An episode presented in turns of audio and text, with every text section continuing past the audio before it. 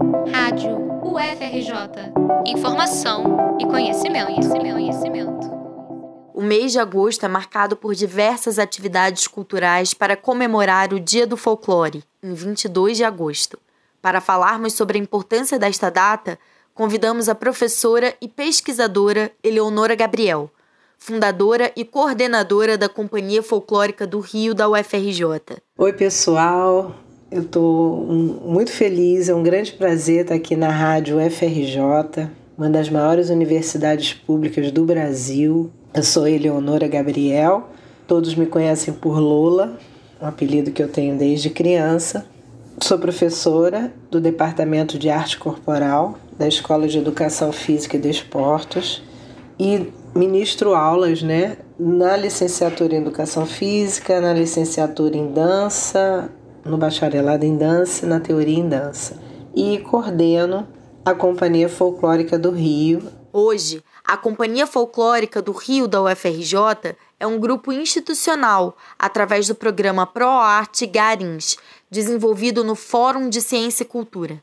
As danças populares chegaram na Escola de Educação Física na década de 70, através da professora gaúcha Sônia Chemali. Ela fundou esse grupo em 70 e eu entrei enquanto aluna, né?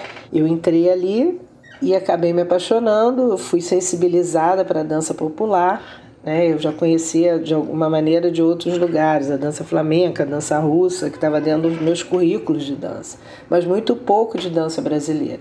Isso é uma dança, é uma luta da gente até hoje, né? Que a dança popular esteja nos currículos de formação em dança, em qualquer nível. Eleonora Gabriel começou a integrar a companhia folclórica como aluna e seguiu levando o projeto como professora da UFRJ.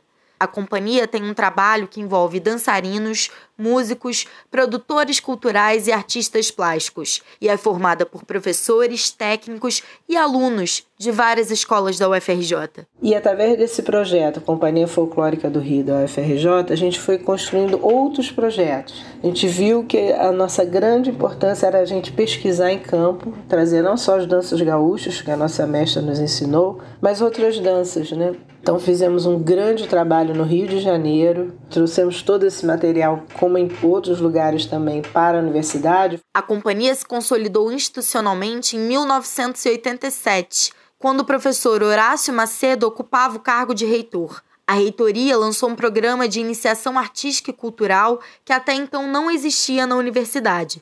Foi graças a esse programa que o grupo de danças folclóricas foi reativado na UFRJ. Para minha surpresa, muitas pessoas se inscreveram e, enfim, a gente continua até hoje. A professora Eleonora Gabriel comenta sobre a relevância social de iniciativas como esta. As nossas universidades, que de alguma forma receberam outras pessoas, né? Muitas pessoas que são quilombolas ou descendentes de quilombolas ou os povos indígenas todos estão muito presentes nas nossas universidades e essas vozes que foram tanto tempo caladas, né, elas têm que ser ouvidas e que têm que ser ouvidas de uma forma que se tenha uma valorização de tudo isso, não só como uma curiosidade, mas que a gente aprenda também com todos esses saberes, né? Eleonora também chama atenção para o preconceito contra as manifestações folclóricas que ainda é enfrentado dentro e fora das universidades. Primeiro, a gente acha que não existe mais. E, na verdade, elas estão existentes, viventes, resistentes, persistentes. Né?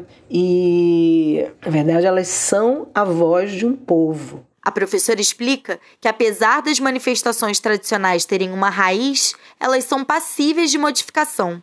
As culturas populares, segundo a professora, são dinâmicas e estão em constante movimento. Todas as manifestações folclóricas, elas são muito dinâmicas, porque ela é feita por pessoas e as pessoas vão mudando. Um mestre popular, mesmo sendo bastante idoso, ele entende isso, né? As coisas têm um tempo, tudo viaja no tempo e no espaço. Precisamos sempre estar avaliando, né, também as nossas tradições. Por essas razões, a professora acredita ser tão importante que os mestres e mestras populares ocupem os espaços de saber também dentro da academia, entendendo que a tradição não perde o seu valor tradicional quando é atualizada. Um mestre e uma mestra populares, eles são geralmente líderes comunitários. Eles são formadores de opinião. Eles têm toda uma educação ali popular, uma pedagogia específica que é muitíssimo importante. Hoje em dia eu acho que a gente já começou a enxergar isso com esses olhos, né? Mas continua sendo, sim, muito preconceituada, porque as pessoas não conhecem. Para Eleonora, a melhor forma de lidar com o preconceito acadêmico contra as culturas populares é reconhecendo-os e aceitando que eles existem. Então, eu fico acreditando que os nossos preconceitos, tantos e esses das manifestações folclóricas também, eles precisam ser vistos, conhecidos, pelos discentes, pelos docentes, por todos nós, né? Que assim a gente consegue transformar isso dentro da gente e passar isso para as outras pessoas. A professora diz ainda que as manifestações tradicionais existem até hoje muito mais pela sua resistência de vida do que pelas opressões que sofreram. As manifestações folclóricas de representação das culturas populares, elas existem até hoje porque elas são muito resistentes. A gente tem que entender como esses povos lutam e como isso pode ser muito importante hoje, nesse momento que estamos sendo agredidos de todos os lados, né? Uma universidade tendo corte de verbas e tantos problemas internos também, né? A gente entender que os mestres populares ensinam isso pra gente, né? Que a gente tem uma força que vem da nossa raiz, que vem do nosso desejo, né? E que, sobretudo, a alegria, né? Eu tenho aprendido muito isso, não pode cair. Eu sou Roberta Mancuso e esta foi a segunda de uma série de três reportagens desenvolvidas pela Rádio UFRJ, a partir da entrevista com a professora, pesquisadora e coordenadora da Companhia Folclórica do Rio da UFRJ, Eleonora Gabriel.